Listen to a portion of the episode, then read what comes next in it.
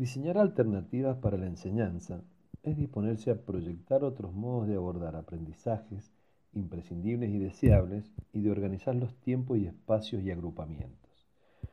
Si bien esta tarea es propia de cada docente, es posible avanzar en instancias de trabajo escolar colectivas con las que cada uno aporte desde el espacio curricular a cargo a la problematización y comprensión de un tema de relevancia social contemporánea.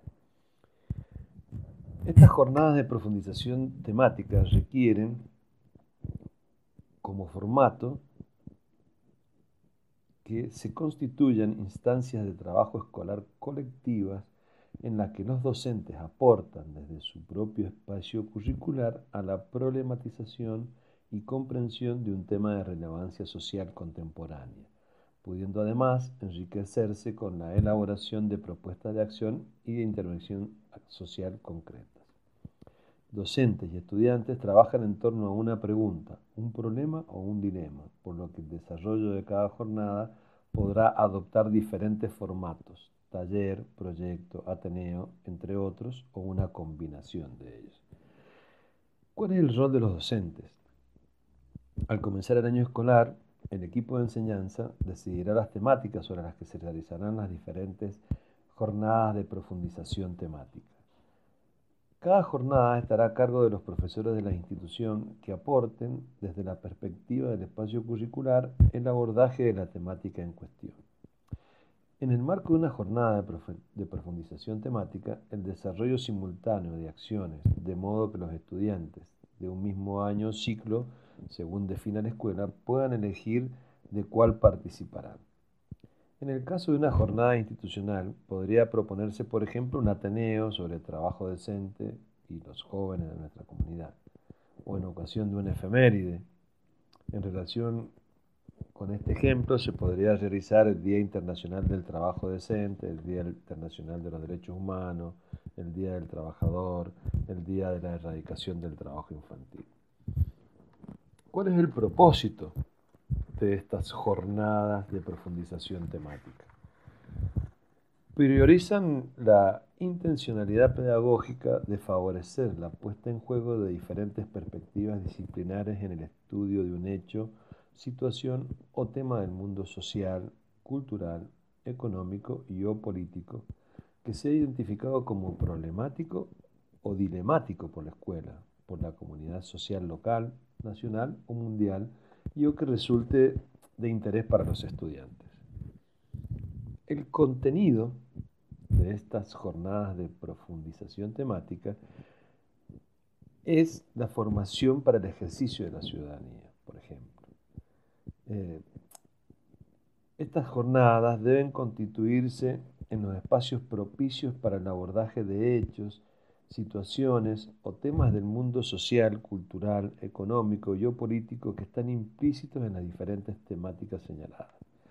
Algunas de estas temáticas a profundizar en las jornadas, a partir de diferentes temas transversales, pueden ser en relación a la sexualidad, a la convivencia, al ambiente, derechos humanos, salud, consumo y ciudadanía responsable, cooperación, asociativismo y solidaridad, cultura vial, interculturalidad, medios y tecnologías de información y la comunicación, patrimonio cultural y memoria colectiva. Es posible plantear las jornadas de profundización temática a partir de la inquietud de un docente por completar la mirada de un contenido específico de su espacio curricular con el aporte de otros docentes. Vamos a entrar en el diseño y desarrollo de estas jornadas de profundización temática. Y es necesario tener presente considerar cuáles son las problemáticas institucionales, comunitarias y o sociales que preocupan a los miembros de la comunidad educativa, reconocer intereses, necesidades e inquietudes de los estudiantes, establecer relaciones entre las temáticas relevadas, los contenidos transversales y los propios de cada espacio curricular, promoviendo la interdisciplinariedad en la intervención didáctica, seleccionar un formato, actividades y recursos que puedan trabajarse y evaluarse por producciones, por ejemplo, en una sola jornada de trabajo. Si bien el diseño y desarrollo de la jornada estará condicionado por el formato escogido, es conveniente pensar en propuestas alternativas, creativas, potentes para el aprendizaje. Por ejemplo, iniciar las jornadas con actividades de sensibilización ante la problemática que se abordará. Por ejemplo, una muestra fotográfica, una audiovisual o con la visualización de mapas situacionales y socialización de algunas de las producciones seleccionadas en diferentes soportes.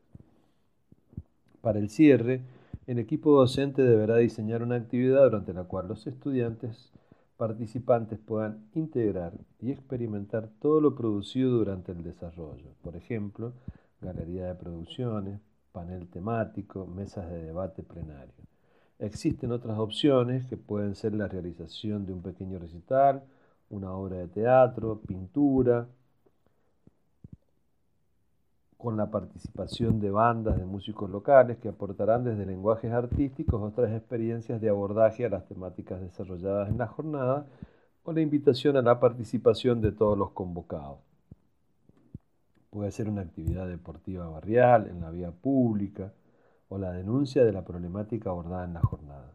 Es deseable que en todos los casos los estudiantes participen activamente en la preparación, desarrollo y evaluación de la jornada y que las decisiones colectivas se establezcan a través de mecanismos democráticos y dialógicos.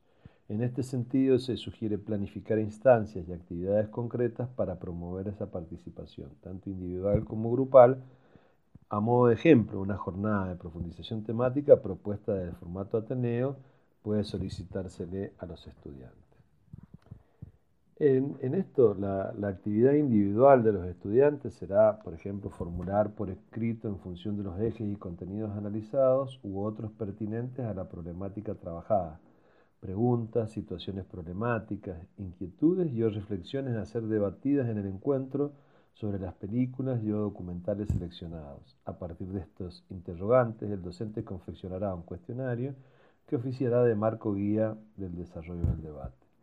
En cuanto a las actividades grupales, proponer distintos títulos para el encuentro, confeccionar una ficha de difusión de la convocatoria que podrá ser también a través de las redes sociales del grupo organizador, confeccionar invitaciones destinadas a todos aquellos cuya participación se desea contar, miembros de referentes locales, barriales, de organizaciones comunitarias, de expertos, según la temática que se vaya a discutir en el Ateneo. Buscar y seleccionar casos vinculados a una misma temática y que preferentemente involucren a jóvenes y o contextos cercanos para ser usados complementariamente. Distribuir las tareas designando a los responsables de los distintos momentos y actividades del encuentro, previendo los recursos necesarios. Elaborar la agenda de la jornada. Un espacio importante también que hay que tener en cuenta es la evaluación. Se trata de una actividad obligatoria que cada estudiante acreditará con su participación y producción. Se sugiere la observación del desempeño de los estudiantes con la intención de valorar la predisposición y compromiso hacia las distintas actividades que se lo proponen, la originalidad y creatividad puesta en el acto, la profundización del análisis y la reflexión, el desarrollo de juicio crítico la autonomía y el protagonismo en su proceso de aprendizaje.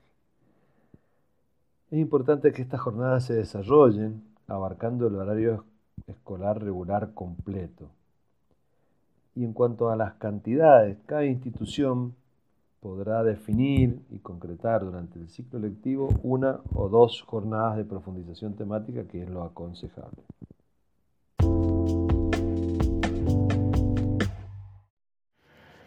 Laboratorio.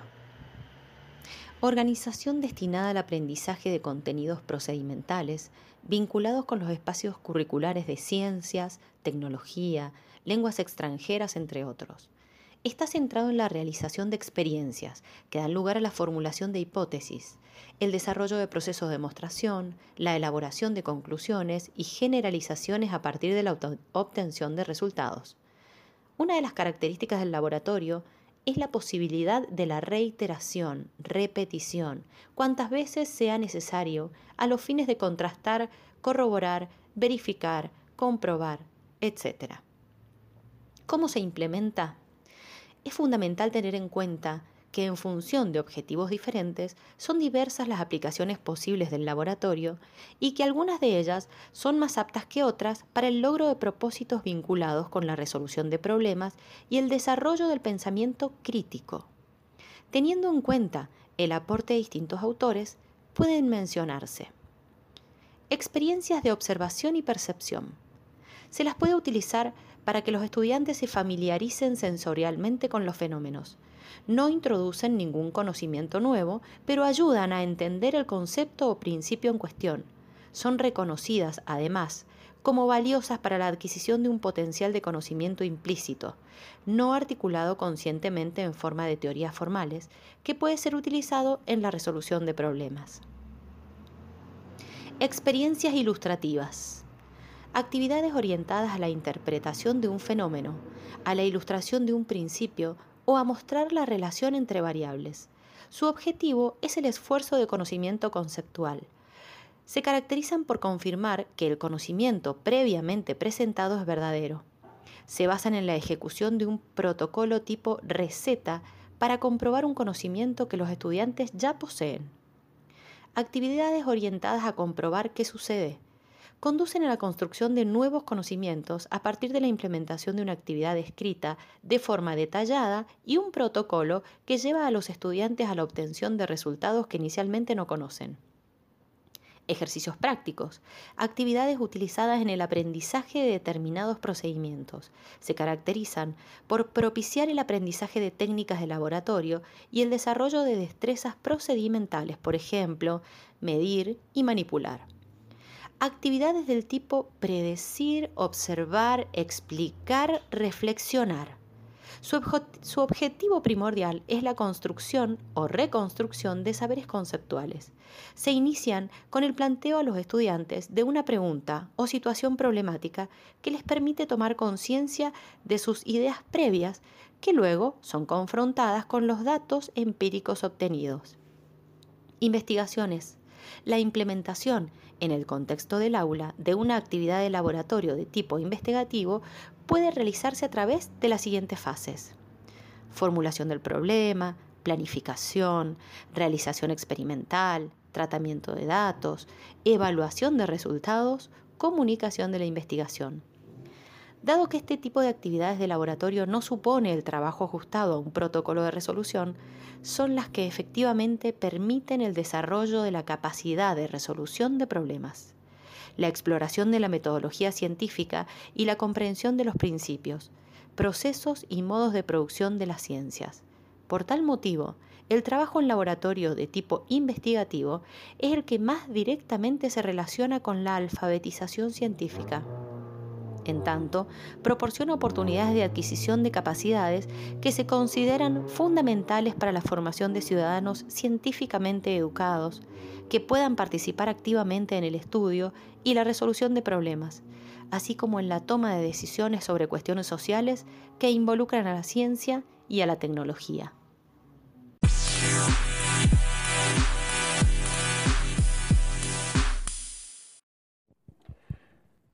El proyecto es una modalidad organizativa que se define por un conjunto de acciones que constituye la respuesta a una necesidad o una problemática a la que se pretende dar solución. Los actores involucrados realizan diversas tareas y asumen funciones diferentes en pro de una meta común con la cual se propician aprendizajes efectivos sobre la realidad pueden abordarse, entre otros, proyectos tecnológicos, proyectos de investigación escolar, tales como bibliografía, en terreno, también proyectos sociocomunitarios solidarios, cooperativos. En este caso, vamos a hablar en forma genérica de lo que es un proyecto y cuáles son su forma de implementar. Este formato requiere de un diseño previo que defina objetivos, metas, roles y funciones. Es esencialmente colectivo en la conformación de equipos de trabajo con distribución de roles y funciones y promueve la concreción de un producto determinado, potencia el trabajo cooperativo y establece una metodología secuenciada de trabajo y exige evaluaciones permanentes parciales y globales. En esto tenemos que identificar componentes que deben ser considerados en la planificación por proyectos. Entre estos componentes vamos a encontrar las variables de alcance, que pueden ser a corto, mediano o largo plazo, en el aula, en la institución o con apertura a la comunidad. Duración del tiempo, complejidad, los recursos necesarios.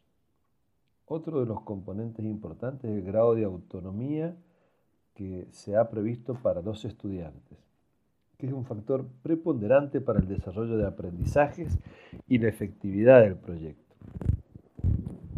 Por ello, antes de programar tareas y actividades que el proyecto demandará, el docente debe analizar el nivel de involucramiento que tendrán los estudiantes, que puede ir desde una participación muy regulada y asistida hasta la misma selección de contenidos y aprendizajes, desde una rigurosa determinación por parte del profesor sobre las actividades y productos esperados, hasta la posibilidad de asignar a los estudiantes la definición de los rumbos y ritmos que el proyecto pueda tomar. Las metas debe ser, se deben describir de manera específica. Es necesario que sean mensurables, oportunas y prioritarias en el contexto de la disponibilidad del recurso.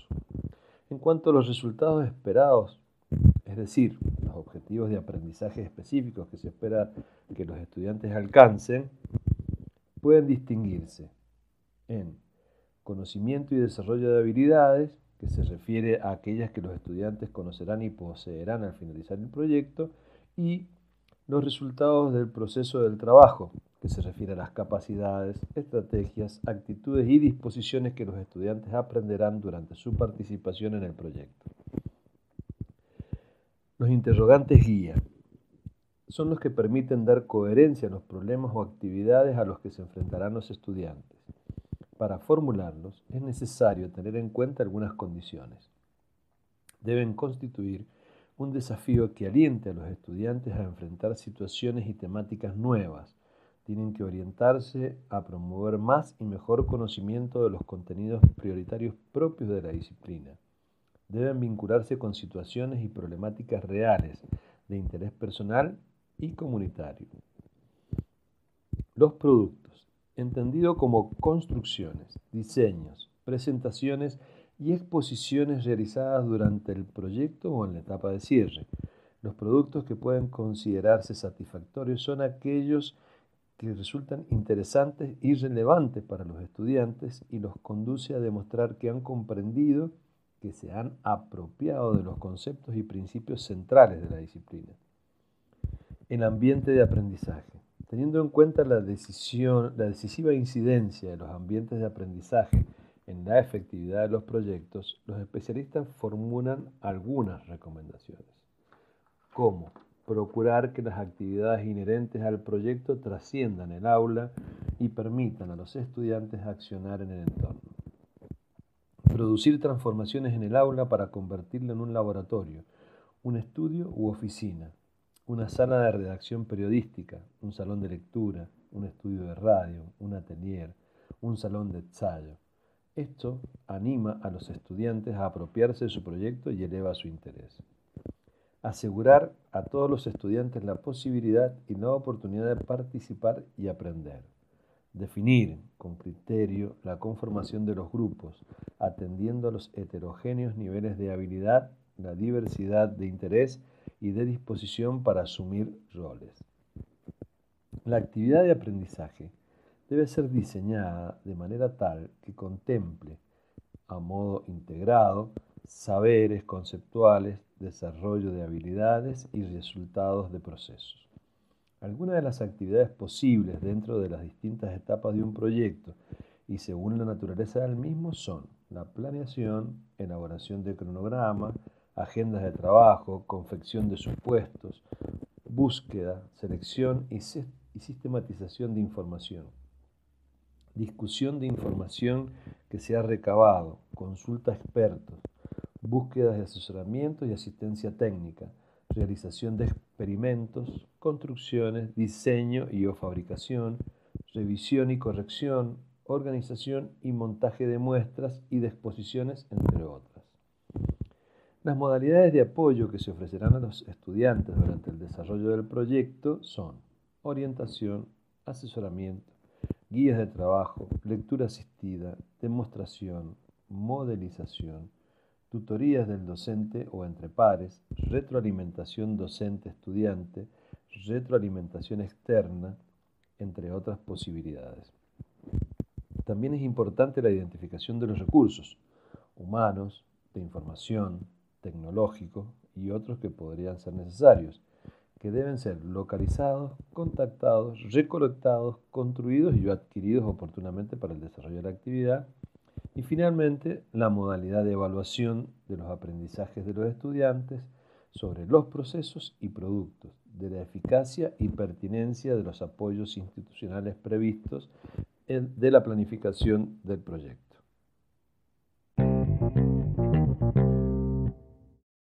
educativo. Taller, en el lenguaje corriente, es el lugar donde se hace, se construye o se repara algo. Así se habla de taller de mecánica, de carpintería, de reparaciones, etc. Desde hace algunos años la práctica ha perfeccionado el concepto de taller, extendiéndolo a la educación y la idea de ser un lugar donde varias personas trabajan cooperativamente para hacer o reparar algo, el lugar donde se aprende haciendo junto a otros. Esto dio motivo a la realización de experiencias innovadoras en la búsqueda de métodos activos en la enseñanza. Mediante el taller, el docente y el grupo desafían un conjunto de problemas específicos. Se van a centrar en el hacer, que integra el saber, el convivir, el emprender y el ser, posibilitando la producción de procesos y o productos. Promueve el trabajo colectivo y colaborativo, la vivencia, la reflexión, el intercambio, la toma de decisiones y la elaboración de propuestas en equipos de trabajo. El taller es un formato valioso para la confrontación y articulación de las teorías y prácticas, en tanto toda propuesta de trabajo centrada en el taller supone un hacer creativo y también reflexivo, Pone en juego marcos conceptuales desde los cuales se llevan a cabo las actividades o se van construyendo otros nuevos que son necesarios para afrontar los desafíos que plantea la producción. En este sentido, la clave de la modalidad organizativa del taller es la problematización de la acción. El taller se organiza con un enfoque interdisciplinario y globalizador, donde quien lo imparte ya no enseña en el sentido tradicional, sino que es un asistente técnico que ayuda a aprender. El grupo aprende haciendo y sus respuestas o soluciones podrían ser en algunos casos más válidas que la de la persona docente. La planificación del taller debería cumplir con algunas condiciones y requisitos, entre las que destacamos la puesta en relación de los saberes prioritarios del currículum con las experiencias y necesidades de aprendizaje de los estudiantes, los problemas e intereses comunes del grupo, el vínculo entre procesos intelectuales y socioafectivos, la orientación hacia una tarea que actúa como convocante de la participación activa de los integrantes. Y en este sentido la planificación tendría que atender una serie de componentes básicos, el establecimiento de objetivos y acuerdos sobre los procedimientos a seguir y una clara explicitación de su pertinencia e importancia. Los aprendizajes y contenidos involucrados, esto es, las estrategias y habilidades que se pretende desarrollar, los conceptos a cuya adquisición o fortalecimiento se aspira, las actitudes que se espera promover. La tarea y las actividades que se realizarán de acuerdo a los objetivos del taller previamente estipulados, para ello el docente tendrá en cuenta la interacción de diferentes factores, las características de los sujetos de aprendizaje involucrados, las características del objeto de conocimiento que se aborda, las intencionalidades formativas del espacio curricular, el contenido temático y las particularidades del taller.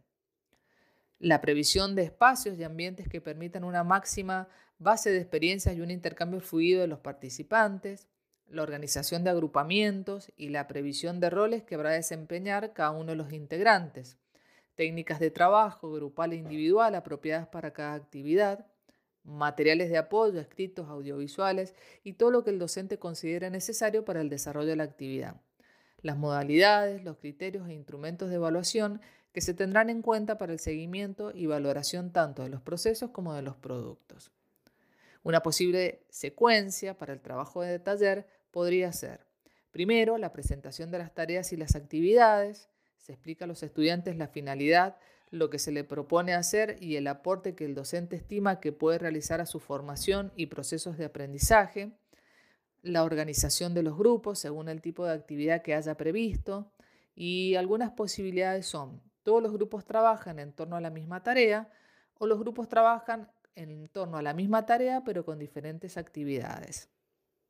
En definitiva, el taller es una modalidad pedagógica de aprender haciendo. En este sentido, se apoya en el principio de aprendizaje formulado por Froebel en 1826. Aprender una cosa viéndola y haciéndola es algo mucho más formador, cultivador, vigorizante que aprenderla simplemente por comunicación verbal de las ideas.